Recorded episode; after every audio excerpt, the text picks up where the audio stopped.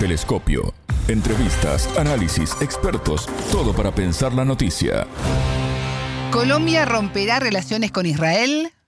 Bienvenidos. Esto es Telescopio, un programa de Sputnik. Es un gusto recibirlos. Somos Alejandra Patrón y Martín González desde los estudios de Montevideo. Y junto al analista colombiano Erich Saumet, experto en temas de defensa, seguridad, convivencia y orden público, analizaremos este tema. En Telescopio te acercamos a los hechos más allá de las noticias. Las relaciones diplomáticas entre Colombia e Israel no pasan por un buen momento tras las críticas del presidente Gustavo Petro a la escalada bélica en Tel Aviv en territorio palestino como represalia al ataque de Hamas del pasado 7 de octubre. El mandatario escribió durante estos días varios mensajes en la red social X para condenar la acción de Israel. El 15 de octubre, Petro amenazó con romper las relaciones con ese país tras las declaraciones de las autoridades sobre un supuesto apoyo del líder latinoamericano a los ataques cometidos por el grupo palestino Hamas. Tres días después, el presidente colombiano consideró como un crimen de guerra el ataque a un hospital de la Franja de Gaza que dejó al menos 500 muertos. Según informó el Fondo de las Naciones Unidas para la Infancia, UNICEF, más de 2.300 niños murieron en la franja de Gaza desde el comienzo de la escalada del conflicto entre Israel y Palestina y más de 5.300 resultaron heridos. El entrevistado. Para profundizar en este tema, ya tenemos en línea al analista colombiano Edith Saumet, experto en temas de defensa, seguridad, convivencia y orden público.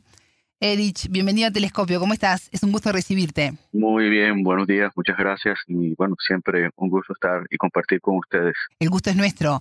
Erich, la relación entre Colombia e Israel atraviesa momentos de mucha tensión luego de que la Cancillería de Israel acusara al presidente Gustavo Petro de antisemitismo por sus críticas al bombardeo de la población civil palestina, algo que dijo no tenía asidero ético o moral. ¿Qué repercusiones ha traído esta situación? Bueno, eh, luego de los atentados o el atentado terrorista sucedido en, Israel, cometido por esta agrupación, el presidente colombiano Gustavo Petro mm, comenzó a manifestarse o a hacer comentarios sobre el mismo, pero nunca condenando el acto per se. Es decir, nunca mencionando a Hamas como responsable de la muerte o del asesinato de, X cantidad de, civiles israelíes. Esto generó mm, casi que de manera inmediata respuestas o pronunciamientos por parte del embajador israelí en Colombia, quien también ha sido bastante profuso en la difusión de, mensajes a través de eh, redes sociales. Hay, que aclarar que estos pronunciamientos del presidente Petro se hicieron a través de la red X, es decir, la antigua Twitter. En ese mismo sentido comentaba el embajador israelí. Sin embargo, ya ha pasado cerca de una semana de los atentados, hubo un pronunciamiento por parte de la delegada del Departamento de Estado para, los, para la lucha contra el antisemitismo. Y este pronunciamiento fue de condena de los eh, mensajes o de, los, de las afirmaciones que realizaba el presidente Petro a través de el señor presidente Petro a través de su red eh, X, a través de su red social. Él amainó en sus comentarios durante un par de días, pero eh, recuerdo yo que ese pronunciamiento del departamento fue un, jueves, si no estoy mal. El sábado o el viernes en la noche, el sábado o el viernes en la noche, hay un pronunciamiento por parte del gobierno de Israel en donde pues eh, calificaba de antisemitas los comentarios del, señor presidente Petro eh, manifestaba que no estaba de acuerdo con la posición que había asumido de no condenar los actos terroristas de Hamas. En ese momento suspendía o prohibía las exportaciones de armas a Colombia. Eso generó una respuesta bastante fuerte por parte del gobierno colombiano. El señor presidente Pedro también a través de Twitter, no a través de canales diplomáticos, manifestó que si había que romper las relaciones con Israel, se rompían. Y el canciller colombiano Álvaro Leiva fue un poquito más allá y pidió una rectificación y unas excusas al señor embajador israelí amenazando con que tenía que irse del país si no se pronunciaba eh, como él lo solicitaba en ese momento. En esos días hubo una serie de reuniones de la comunidad hebrea en Colombia, en donde participó el señor embajador, en donde la comunidad llamó al diálogo entre las partes y desembocó esto la semana siguiente al pronunciamiento del gobierno israelí en una reunión entre el señor presidente colombiano, el señor canciller y el señor embajador de Israel en Colombia, en donde se presentaron explicaciones mutuas de los comentarios que se hacían a través de esa red con el compromiso de tratar los asuntos relacionados con las relaciones bilaterales a través de canales diplomáticos, no a través de la red social. Es paradójico. Y hasta donde tenemos entendido, con la intención de que ese pronunciamiento del gobierno israelí no se materializara o que las relaciones en defensa y seguridad se recompusieran a la brevedad posible. Esperábamos que esta semana, pero hasta la fecha no ha sucedido. Básicamente es eso lo que ha pasado desde el punto de vista diplomático. De mantenerse esta dinámica en las declaraciones, a través de, la red social X, eh, los encuentros y las distintas acciones que se están llevando adelante, ¿qué tan cerca se está de cortar las relaciones entre Colombia e Israel? A ver, yo creo que lo, peor pasó. Lo peor pasó porque precisamente hubo una reunión por parte de, del, del señor presidente con el señor canciller y el señor embajador. Las relaciones en materia de defensa y seguridad entre ambos países son de vieja data, tienen por lo menos 30 años o un poco más, entre 30 y 40 años, 30 y 35 años, perdón. Y se extienden por lo menos, o lo podemos eh, especificar en 10 puntos diferentes, ¿no? En cómo se materializa esa relación. Pero eh, hay que tener en cuenta eh, el trabajo que en el sentido de acercar a las partes ha hecho la comunidad hebrea en el país porque hay que recordar que hay un importante tráfico comercial entre ambos países, ¿no? El año pasado sumaron entre importaciones y exportaciones más de 1.300 millones de dólares. Israel está exportando sumas considerables eh, a, en dinero, bueno, sumas considerables o sistemas de defensa y armas a Colombia por sumas considerables. Solo hay, por citar tres ejemplos, tres diferentes sistemas de armas o de defensa el valor total es de aproximadamente 326 millones de dólares. Eso sin contar los contratos en mantenimiento, la asistencia en ciberseguridad, la asistencia en ciberdefensa, etcétera. Sin embargo, aquí la recomendación para las partes es, primero, manejar los canales diplomáticos, que es lo correcto, es lo ideal, que es lo tradicional, ¿no?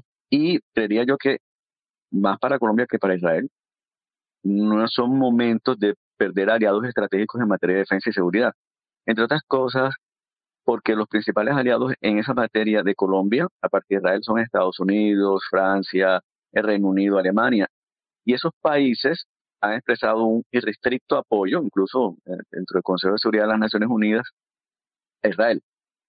Eh, entonces, bueno, esas consideraciones las tiene que hacer el gobierno. Es que independientemente de que usted esté a favor o no de la causa palestina, que crea en cumplimiento de las resoluciones de las Naciones Unidas, que crea que es necesario que haya un Estado libre, soberano, independiente de Palestina, independientemente de todo eso, que esté en contra del exceso de uso de fuerza por parte de las fuerzas de defensa israelí, etcétera, eso no obviamente para que usted no condene un acto terrorista en donde mueren civiles, ¿no? Porque si esos ataques se hubieran concentrado sobre instalaciones militares, podría hasta entenderse la posición del, señor presidente Petro, pero hubo 1.400 muertos.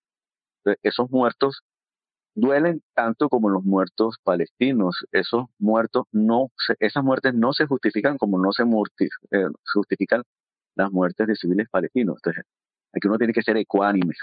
¿Qué es lo que le ha faltado al señor presidente? En la defensa de su posición respecto a al cumplimiento o a la necesidad de un diálogo definitivo entre Israel y Palestina para, el cesar, para que cesen estas, esta permanente confrontación, que ya se ha postergado demasiado a lo largo de la historia. Edith, Colombia envió este miércoles un avión con ayuda humanitaria para Gaza a través de Egipto, con donaciones que la Embajada de Palestina está recibiendo en su sede en Bogotá, y una partida de ayuda humanitaria dispuesta por el gobierno nacional, eh, que también eh, se van a traer eh, colombianos de regreso con este vuelo. ¿Cómo está viviendo la población estos hechos? Bueno, hay que recordar que alrededor de 300 nacionales se encontraban para el momento de los hechos en Israel, precisamente en ese país, entre otras cosas, algunos en peregrinación, etcétera. La Fuerza Aérea en su momento realizó una operación para la evacuación de, esos civiles, empleando para ello dos Boeing 737 de la fuerza precisamente de, la FAC, en un puente aéreo con escala en, Portugal a través de dos vuelos, los dos aviones, uno voló hasta Lisboa, el otro de Lisboa a Israel, y ese segundo avión hizo dos viajes de Lisboa a Tel Aviv. Y evacuaron a esos, a esos connacionales con la ayuda, por supuesto, porque hay que aclararlo, con la ayuda de, de Israel. Desafortunadamente esa operación no tuvo la trascendencia que debía tener, no solamente porque la, la FAC, la Fuerza Aeroespacial Colombiana, demostró capacidades para realizar un puente de esa naturaleza con dos aeronaves. Muy pocas fuerzas aéreas a nivel mundial han, realizado esa operación. Usted sabe que muchos países han evacuado sus connacionales de Israel. Y bueno, se espera lo mismo de personas que, se encuentren en, en, diversos territorios palestinos y que quieran regresar a Colombia. Y es parte de las eh, muy buenas relaciones que ha mantenido Colombia con esa región, eh, eh, con esa región en particular, porque recuerde usted que hay una misión de paz de Colombia en el Sinaí, el Batallón Colombia. recuerde usted que Colombia ha reconocido al Estado palestino. Recuerde usted que Colombia mantiene excelentes relaciones con Israel. Entonces, es una muy buena relación con la zona. Por eso es que no entendemos el pronunciamiento del señor presidente Petro o la posición del señor presidente Petro de no condenar el acto terrorista per se. Colombia es un país que tradicionalmente eh, ha sido aliado de Israel, es un país que tradicionalmente reconoce los derechos de Palestina, o sea, ha estado bien con ambas partes y no de manera hipócrita, sino de manera sincera, porque cree en los derechos de ambas naciones. Y desafortunadamente esa perfecta balanza que desde el punto de vista diplomático manteníamos con ese con esa con esa región pues se vio afectada por, por el pronunciamiento del señor presidente. Edith, mencionabas la importancia de los aliados, de, las relaciones amistosas y la condena a la muerte de niños y personas inocentes, sean israelíes o sean palestinas. Eh, ¿Qué rol juega Estados Unidos y la OTAN en todo este conflicto y su apoyo incondicional a Israel?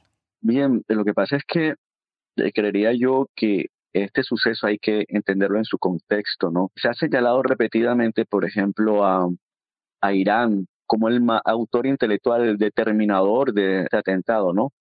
Eh, yo discrepo un poco, yo creo que hay que entender la naturaleza de los grupos o las organizaciones terroristas, porque desafortunadamente son esos, que están delinquiendo o que, bueno, que tienen intereses en los diversos territorios palestinos. Por un lado Hamas, no, por el otro lado la Yihad Islámica y por el otro Hezbollah, cada uno con brazos armados. Hamas es eh, una organización que ideológicamente es muy cercana a los hermanos musulmanes de Egipto, ¿no? Diferente a Hezbollah, que sí es una organización que ideológicamente es muy cercana al chiismo iraní y está conformada en su gran mayoría por personas o palestinos que profesan el chiismo y es muy dependiente de, de Irán, a diferencia de Hamas, que es mucho más independiente y que tiene una autonomía política y una autonomía militar que la puede llevar a tomar decisiones de este sentido, ¿no?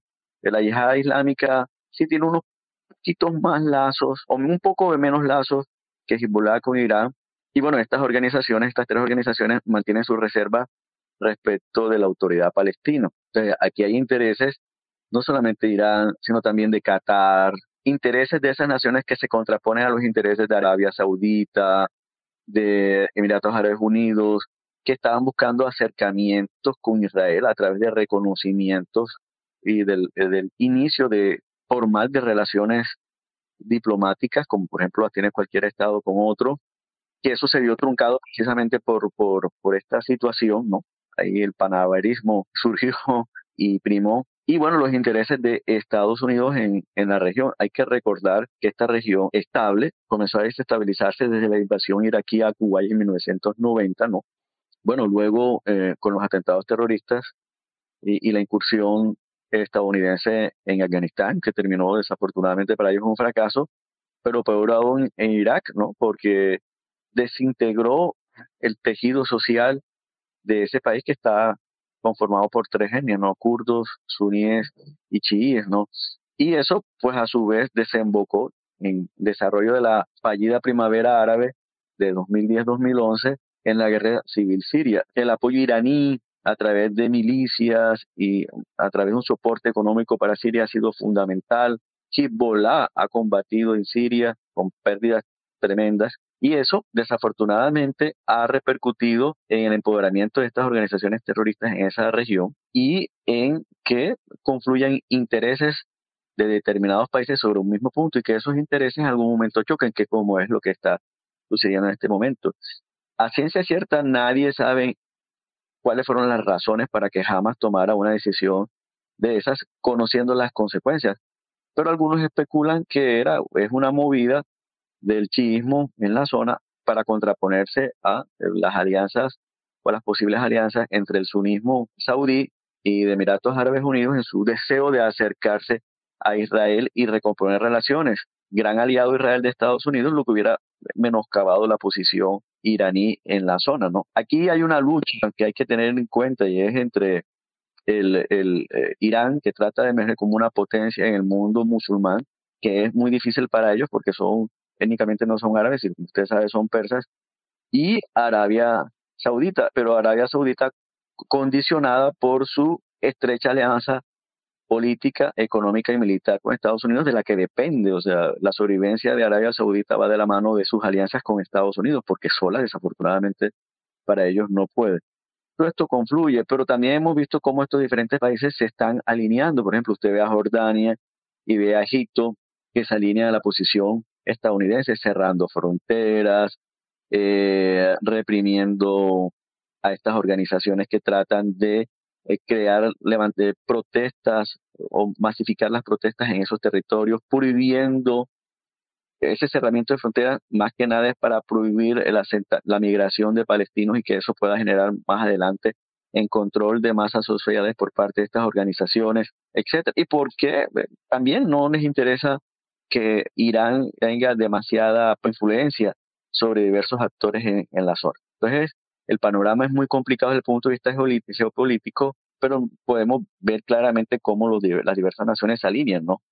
Y en eso ha sido fundamental para Israel el apoyo de, de Estados Unidos, de Alemania, conjuntamente con Francia, del Reino Unido, que han expresado su apoyo a la necesidad que tiene Israel de autodefenderse. Pero es que creería yo eh, que, listo, cualquiera tiene el derecho a defender su vida, pero, pero esa defensa no tiene por qué afectar los derechos de otros. Y yo soy de los que cree que en el ejercicio de hacer prevalecer y respetar mis derechos, no puedo condenar ni menospreciar los derechos de otros. Entonces, sí aquí la solicitud es para Israel a que sí combata a esas organizaciones terroristas que matan a sus ciudadanos. Nadie dice que no puedan hacerlo, pero eso no implica que la población civil palestina se vea afectada, porque no hay por qué.